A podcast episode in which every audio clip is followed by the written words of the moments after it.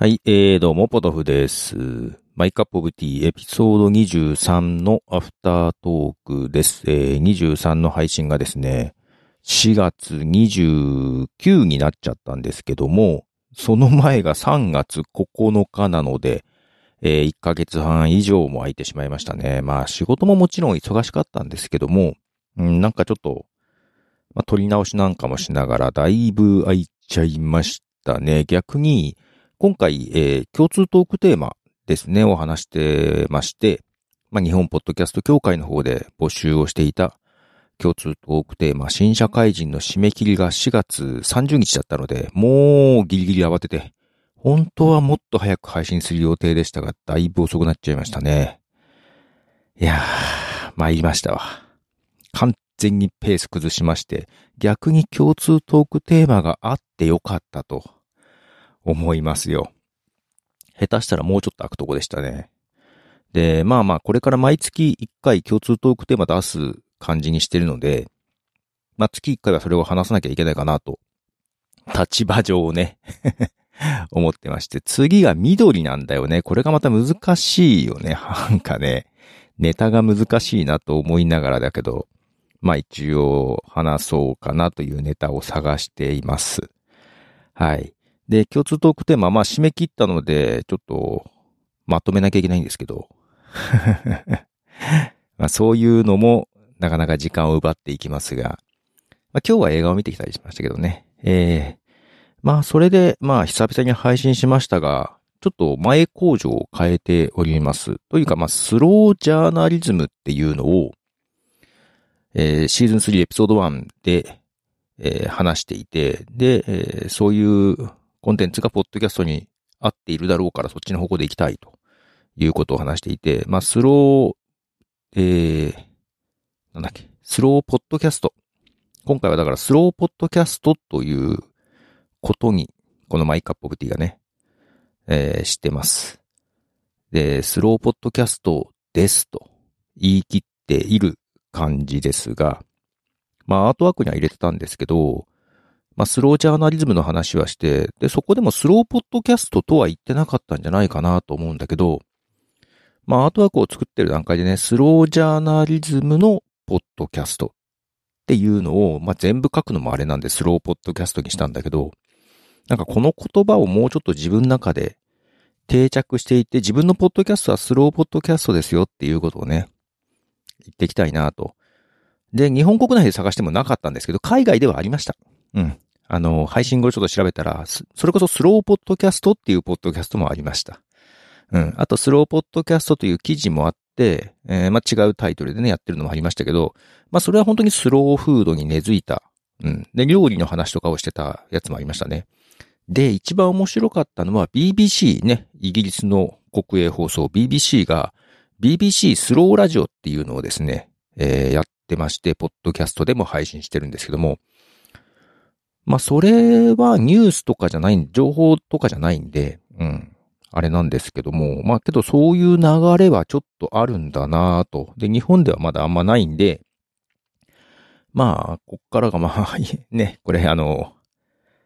何ですか。サブスク向けの音源なんで、まあまあ、あまり考えずに話しますけど、まあ、ちょっとまあ、言い出した、まあ言い出しっぺとして、多分他の人言ってないんで、スローポッドキャストっていうのはね、もう言い続けようかなと、ここら辺から。うん、まあ、今までさ、うんと、自分のポッドキャストって何系とかそういうのがちょっとわからなくて、まあ雑談系なんだけど、で、本当に自分の好きなことを話してるだけなんだけど、で、まあインタビューとかもしてるけども、何系って言ったら難しいじゃん。ね。で、もちろんあの、いろいろね、えー、独自に何々系ですとか言ってるのはありますよね。あの、世界征服系ですみたいなやつとかね。まあね、特徴があるんだけど、特徴何に絞ればいいのかな。まあ一時期映画の話とかもよくしてたけど、それは本筋じゃないんだよね、俺の中じゃね。うん。まあ映画は映画でもちろん好きだし、それを、それももっと深読みはしていきたいんだけど、うん。まあただそれよりもという感じで、まあスローポッドキャストというのを確立しながら意味付けもしていきたいなと思っていて、まあ一応自分の中ではなんとかあるのよ。うん、まあもともとスロージャーナリズムで話したようなことにも被るんだけど、まあスロージャーナリズムは、まあ、スローフードから始まったスロームーブメントっていうものの全体的なムーブメントの中の一つではあるんだよね。で、まあ、ただ一番最初はスローフードなんだよ。うん、まず食の部分から言い出して、いや、それって食だけじゃないよねっていう話になり、スロームーブメントとしていろんな部分でね、うん、もうファストファストに生きるんじゃなくてっていうのが出てきて、まあ、スロージャーナリズムっていうのもそのうちの一つ。ね、ニュースに対して、ね、まあ、とりあえず早い、手軽な情報、速報だけを仕入れるんじゃなくて、ちゃんとファクトチェックもし、じっくり取り組んでいって、えー、考えるべきじゃないかっていうのはね。で、ポッドキャストも、まあ、そのような形で、で、情報番組であれば、スノージャーナリズムを体現しやすいのが、ポッドキャストっていうフォーマットではあるけど、なんかそれだけじゃないなって自分の中では思っていて、もちろん自分のね、このポッドキャスト My Cup of Tea の中で何か情報を提供するにしても、速報速報じゃなくて、例えば映画であっても、映画公開後すぐにいち早く公開して聞いてもらうっていうのは、え自分の中の手軽なファストの方、えー、アンカーで配信しているものに任せる編集しないね。で、そっちはもファスト、今日見てきました、昨日見てきましたっていう話とかはそういうのでやりつつ、ここのマイカップオブティーはまあ見てきて1ヶ月ぐらい経ちますと。で、見てきた時はこう考えててるけど、やっぱりいろんな人の意見を聞くと、まあこうじゃないかみたいなことに持っていきたいわけね、ここはね。うん。で、それは、うんと、そう。とりあえず、早い方が、公開直後の方が、アクセスは稼げると思うんですよ。アクセスだけを求めて言えばね。ではなくって、えっ、ー、と、ある意味こう配信して、5年後、15年で、15年後に聞いても、えっ、ー、と、何か、ある。何か情報として価値がある。なんか速報速報じゃなくて、まあ速報でももちろんそこまで考えてやってるのもあるんだけど、まあ YouTube とかでも全然あるんだけど、うん、まあ、そこの線引きってすごい、まあね、きっちり分かれるもんじゃないからね、難しいんだけど、で、ちょっと前から思っているのは、えー、それこそジャパンポッドキャストアワードのようなアワードに、えー、自分のポッドキャストは絶対入んないなっていう感じはしているんですよ。まあ、その一つは、やっぱり一人喋りが不利だなと思ってます。絶対ダメじゃないけど不利だなと思っていて、一人喋りじゃなく、なんか複数で掛け合わせで面白いものが狙わ、ね、ね、狙われじゃないわ。選ばれやすいなと思っているのと、どっかフォーマットとしてラジオっぽいものが選ばれやすい。あとは、ナレッジ系知識を得ることができるような、の、どっかためになるようなものが選ばれやすいとか、なんだかあると思うんですよ。で、自分のはまあどちらかというと雑談なので、そんなにナレッジナレッジもしてない。まあ、シーズン2よりはね、ちゃんと調べるようにはしてるけど、うんで、ワンテーマじゃないんだよね。多分、ポッドキャストを通して一つのテーマ、歴史なら歴史とか、ね、言語学なら言語学っていうなんかテーマがあって、その中でやってっテーマを絞った方が有利だとは思うんだけど、まあ、 my cup of tea なんて広くね、あの、 my favorite と同じ意味なんで、もう広いので、その時その時の自分の興味で話してるんでね。やっぱこういうのは分かりづらいし、選ばれにくいなとね、思っているんですよ。ただ、えっ、ー、と、そう。あ、まあ、アワードに限らず、リスナーを増やしたい、アクセス数を増やしたいっていう意味で言えば、テーマは絞った方がいいし、ポッドキャストの番組名だけで、番組名で、その番組でこういうこと話してるんだろうなっていうのが想像できる、えー、番組名の方がいいと思うんですよ。エピソード名だけじゃなくてね、番組名で、このポッドキャストではこういう話をしていて、自分にこういう情報を与えてくれるっていうものが、まあ、しっかり分かった方が、もうストレートに分かった方が絶対、あの、数を得ようとしたらいいと思うんです。あと、マイカップオブティーみたいな英字ではなくって、やっぱ日本語で分かりやすい方が絶対良くって、で、もう、なので一時期、このマイカップオブティーっていう番組を変えようと思ってたんですよね。うん。けど、結局、ずっとやってきてるんで、なんか変えない方がいいかなというのもどっかにあってね。それこそ私より先にやってる、えー、ポッドキャストで安久さんがやってるやつが、えー、最初クットっていう名前でやってたんだよね。クットってやってて、途中でインフレームキャスティングっていう風に変えて、で、最後今オートマジックって変えてんだけど、うんと、まあ、どれも意味があって、あれなね、サイトも変わってっていう感じなんだけど、やっぱり、クットってずっと続けてたらなんか違うだろうなと思っていて、なんか自分もマイカップオブティーで、うん、変えずにやっていきたいっていう風に最終的に思ったんですよね。本当はシーズン2にするときとかシーズン3にするとき変えようかなとも思ってたんだけど、うんと、いろいろ迷いに迷って変えてないです。はい。まあ、ここはね、まあ、なのでその点ね、わかりにくくはなっているから内容が番組名で、もうそこも不利なところかなと。うん。だからその、アワードで選ばれるやつで、やっぱり、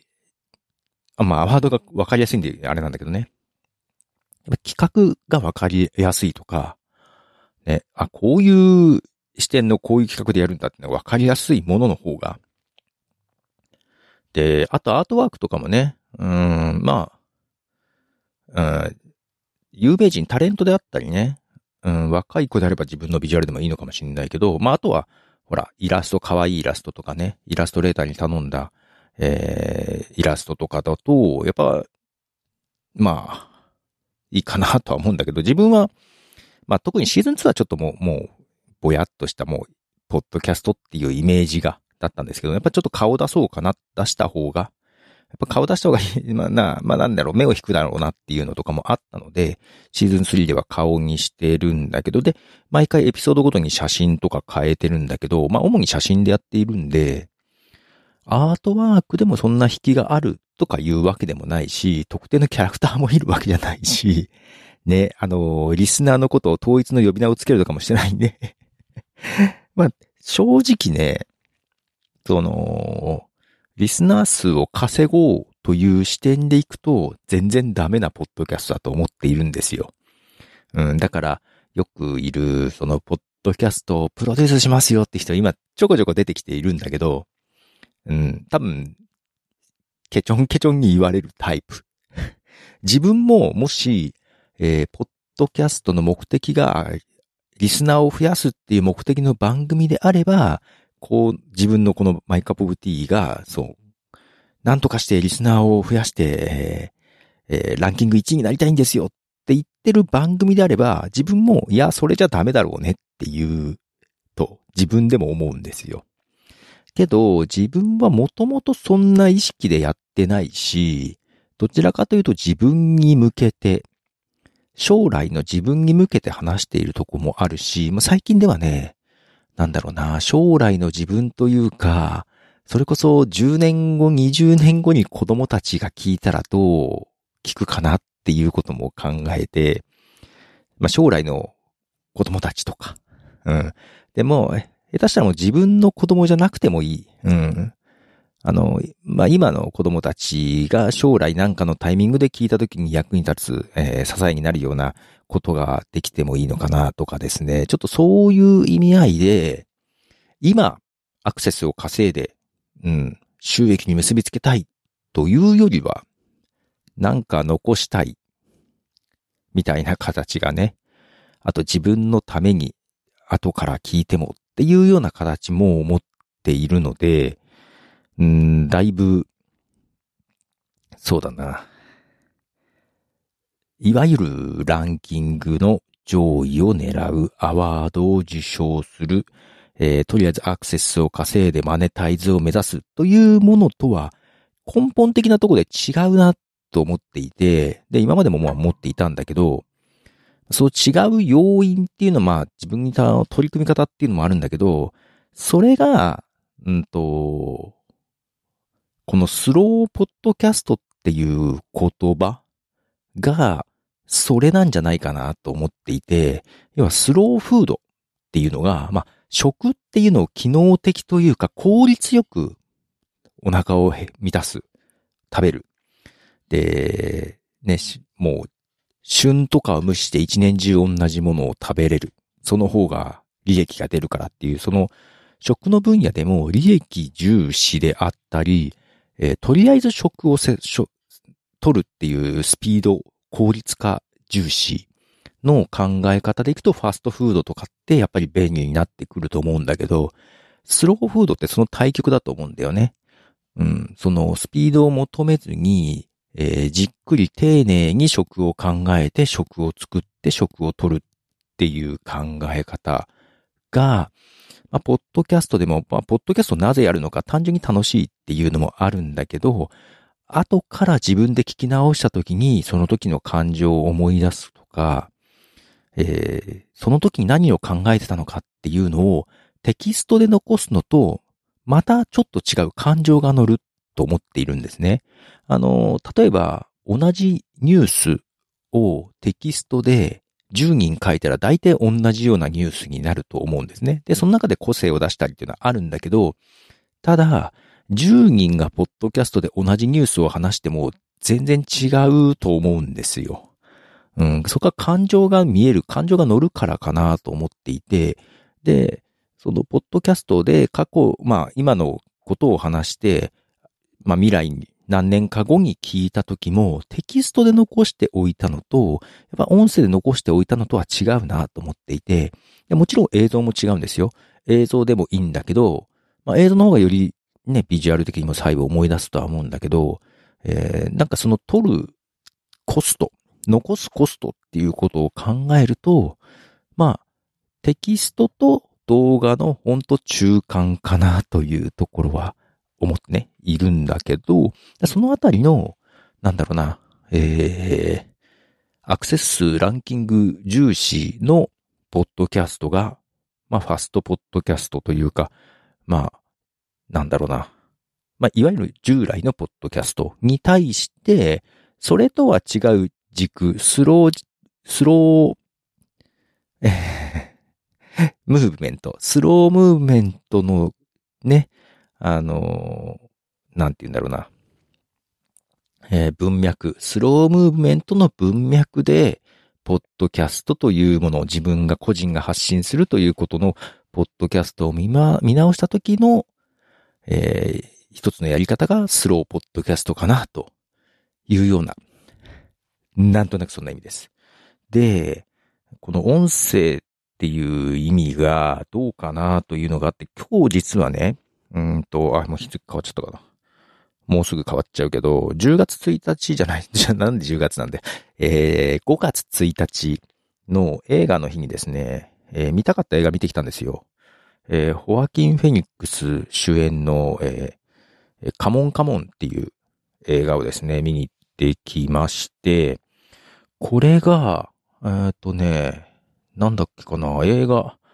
えー、作ってるところが A24 フィルムズっていうとこなんですね。うん。これがミッドサマーとか作ったとこで結構ね、うんと、まあ、新進気鋭のプロダクションではあるんだけど、結構芸術的な絵撮りをするところかなと思っていて、そこがまあ作っているというとこもあってちょっと興味があって行ってきたんだけど、やっぱ映像はね、全編モノクロなんですよ。うん。で、主人公がですね、ジェシーだったかな？あれ、子供の名前と似てんだよな。えー、っとね、せっかくだからちょっと調べようか。いや、今日その映画よかった。今年は映画当たるな。こないだの、なんだっけ、コーダもすごい良かったんだよな。初めて映画でボロボロ泣いたもんな。えー、っとね、そう。今回初めて監督、マイク・ミルズっていう監督だったんですけど、よかった。すごく身近なものを題材にするのが多いみたいだけど、だからホアキン・フェニックスと A24 フィルムズとマイク・ミルズ監督、この組み合わせは良かったね。マジで、これはよ、なんかね、えー、主人公がですね、ラジオのジャーナリストなんですよ。で、すごい、えー、録音機器、えー、そう、ジェシーは、メイの名前だね。ジョニーだね。フォアキン・フェニックス演じるジョニー。がラジオジャーナリストで、まあ、ニューヨークを拠点にしてるんだけど、アメリカ中を飛び回って全国を飛び回って、子供たちにインタビューをして、それを録音して、えー、番組作りをしてる感じなんですね。で、子供たちに、えー、未来はどう思うっていうようなことを聞いていく。で、実際にいろんな子供にいろんな、まあ話を聞いてね。で、その中で必ず一つテーマとして、未来についてどう思うっていうようなこととか、まあ親に対してどう思う親の嫌なところはどうとかね。いろんな形で実際聞いていくんですよ。で、これが結構リアルに子供たちに話を聞いたものを作ったり、で、ホアキン・フェニックスが、えー、聞いてたりするんだけど、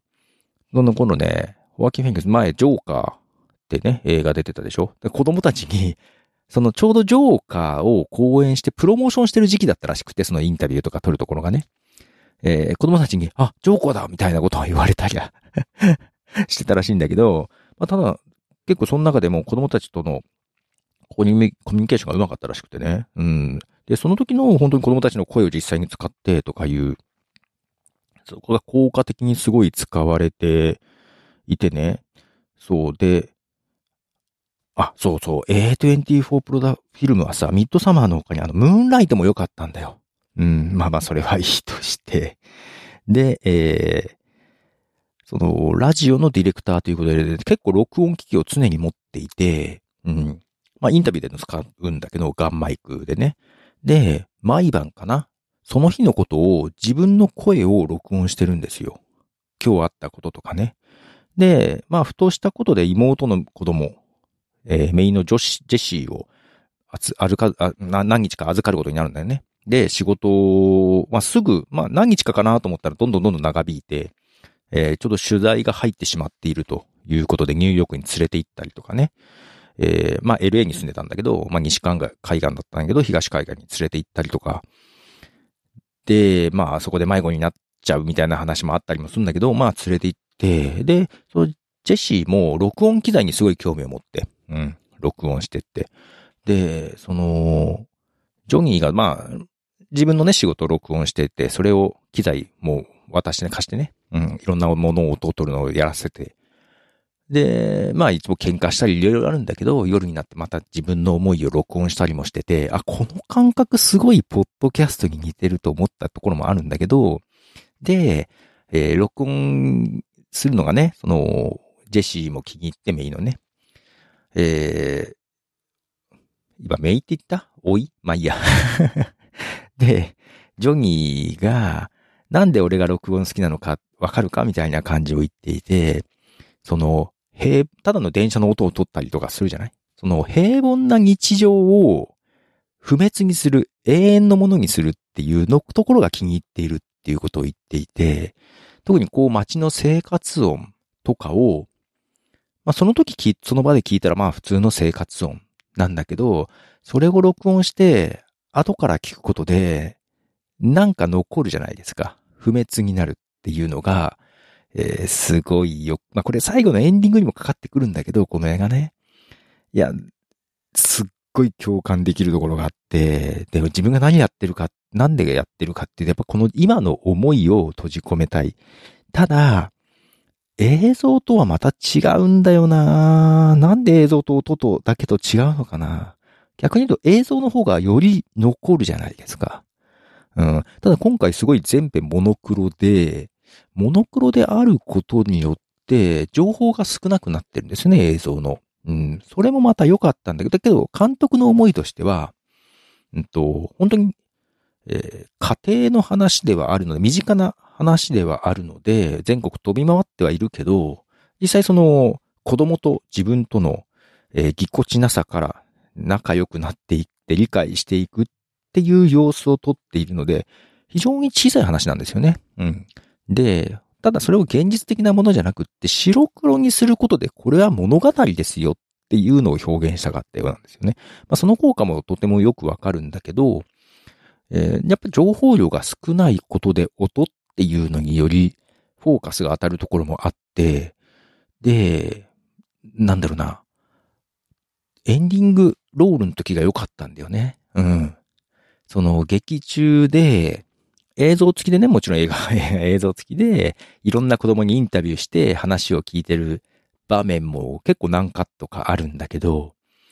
エンディングロール、もうブブラックの黒バックで、えー、クレジットの文字とかがダーッと流れていく中で、その子供たちへのインタビューの音が流れてくるんですよ。で、劇中で映像ありで見ていたのと、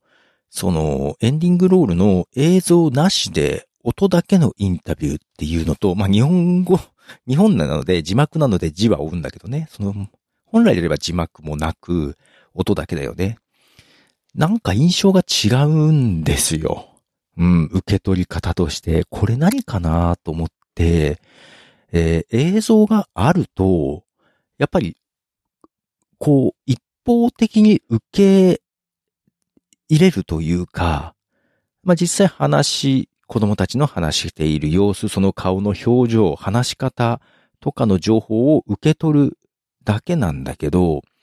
音だけだと、あれこれはどういう顔をして喋ってるのかな？あれ？これ誰だ？人が変わったな？とか、ちょっとね、こっちで考えなきゃいけない要素が入るんですよ。うん。情報が不足しているからというのかな？こっちで保管しなきゃいけない。そう。音だけのものを実際どうだったのかっていうのを保管しなきゃいけない。で、人間ってなんかそういう時に、やっぱりちょっと美化して保管するところもあったりもするんだよね。うん。そこで、えっ、ー、と、映像がない分、リアルな情報としては書けるけど、こちらの保管する情報がある。つまりこちらが介入することで、なんか一方通行じゃなくなるんだよね。うん、なんかこちらの思いと向こうの言葉との中で、えー、だからこっちにも考える要素がある。だからただ聞くだけじゃなくって考えさせられるっていうところが、なんかよりこちらの思考が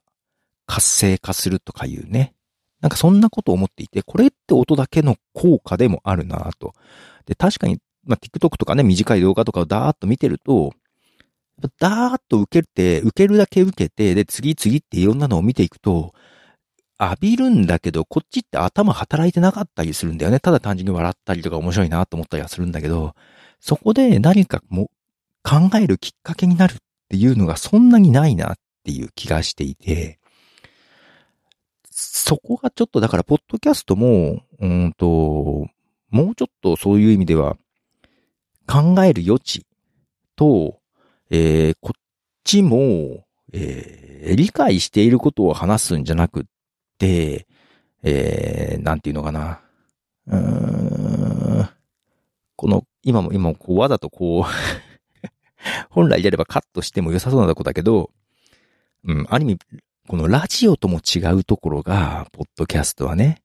時間の枠の制限がない。ラジオなら3、ね、30分なら30分とか、3時間なら3時間っていう枠の中でやらなきゃいけない。その中でコーナーを決めたり進行したりしなきゃいけないけど、ポッドキャスト自由だからさ、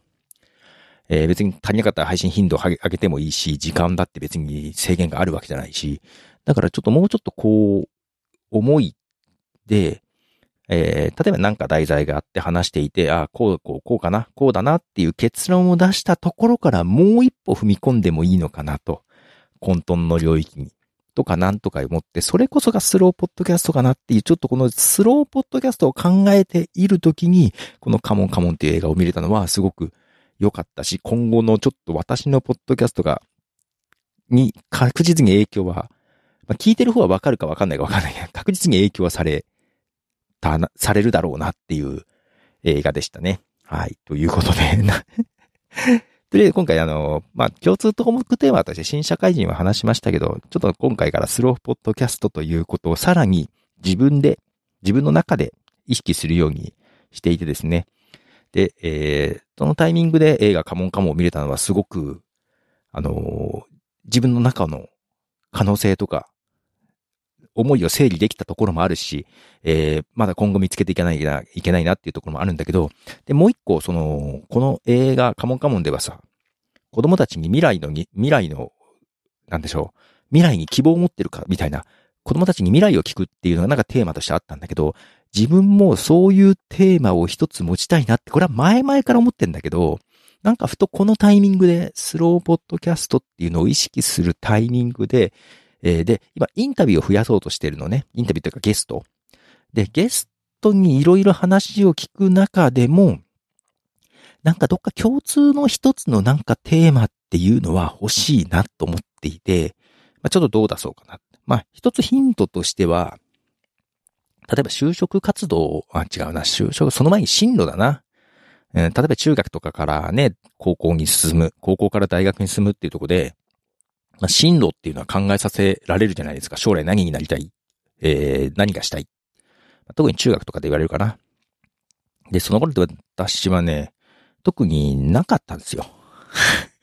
で、夢っていうのが、もうちゃんと持ったことがない。こうなりたいとかって持ったことがなくて、で夢とか希望とか聞かれるけど、いるのそんなのっていうふうにずっと思っていて、別に夢とか希望なくても生きていけるし、必要だとは思わないと思っていて、で、今でも思ってます。うん、別に夢なんてなくたって いいんじゃない？と。ただ、夢がある人もあるじゃない？何々になりたいみたいなことがね。夢がある人は、それだけでアドバンテージだと思うんですよ、私たち よりも。ただ、無理やり夢は持つものじゃないとは思うんだけど、ね、夢って持てかって言われて持つもんじゃないと思うから、自分の中から出てきてどうしても諦めきれないのが夢だと思うんで、で、夢持ってない人から見たら、夢がある人は、もうそれだけでね、あの、アドバンテージがあるんですよ。進んでるんですよ。だから夢があるんだったらそれ目指さないっていうのは怠慢だと思うし、もう夢あるんだったら目指せばいいじゃんっていう思うんだよ。で、夢がないっていうのも、ただそれで夢がないから悪いとも思っていない。けど、うん、まあ、強いて言えば、うん、別に将来の自分の夢とかないけど、強いと言えば世界平和って言ってたんですよ。自分はね。うん。これは自分が生まれた時が長崎に原爆が落ちた日でもあって、生まれた日に過去に大量に人が死んでると原子爆弾で。なんかそこで、なんだろうね、命ってっていうのもあって、うん。だから、夢っていうのは別にないけど、将来にどうしたいとか、どうなりたいっていうのはないけど、まあ、強いて言うならば世界平和かなって、うーん、半ば冗談にも取れるし、ただ、半ば本気でもあって言ってたんだけど、それを、まあ、まあ、今年50になるんでね、まあ今後の自分の人生の中でのテーマにして、それをポッドキャストを通じて考えることができるようなものでもいいのかなと。まあ、ただちょっと広すぎるからね。もうちょっと絞りたい気はするけど、まあ、世界平和、まあ、ちょうど今ね、うん、あんまり、まさかこの時代に戦争があっっていうとこ、ね、第三次世界大戦も見えるというかね、そんな時期なので、世界平和を考え、まあこれは私の敬愛するアインシュタインもね、あの、心理学者のフロイトと往復書簡っていう形でですね、人はなぜ戦争をするのかっていう問いかけのやり取りをしてましたが、なので、ずっとそういう共通したテーマは確かにあるはあるんで、うーん、そこをちょっと、もうちょっとわかりやすい、なんかもうちょっと絞った言語化がしたいんだけどね。まあ、その辺のことを今後のテーマにしていきたいなということを考えていたりということで、まあ、アフタートークでしたけど、今どれぐらい喋りました？もう30分以上喋ってんじゃん。はい。ちょっと長くなりましたが、アフタートークでございました。で、エピソード24の編集もかかっています。えー、ゲスト会です。次回はね。まあ、その中でね、ちょっとゲスト会だけど、うん、なんだろう、今リモート収録も簡単になったからさ、うんと、いろんなポッドキャスト番組でゲストとか、まあコラボみたいなことって、うん、昔に比べたら増えてると思ってるんですよ。うん。で、それはそれでいいことだし、自分も、まあ、こうゲストを迎えて喋ると楽しいし、ただアウトプットの仕方としてね、うん、どこ、誰々とゲスト、まあゲスト収録しました、コラボしましたって言って、まあただ雑談わちゃわちゃ喋ってる、まあ前回のね、おっさん FM ともやりましたけど、うん、それだけだと、うんとね、なんだろうな。まあ、おっさん FM はさ、あんまりうんと、ゲストは迎えることは月1やってるけど、あんま他の番組にゲストで出るってそんな多くないんで、まあそれはそれでいいかなと思ってたんですけど、まあよくコラボをしているような番組の人を、まあ今度迎えたりもすると思うんで、で、その時に、うん、迎え方として、まあただ雑談だけで終わらせたく、それこそもう一歩踏み込みたいなと思っていて、うん、ちょっとそれを今 考えています。はい。まあちょっと長くはなっていますので、この辺で終わりたいと思います。では、どうでしたでは。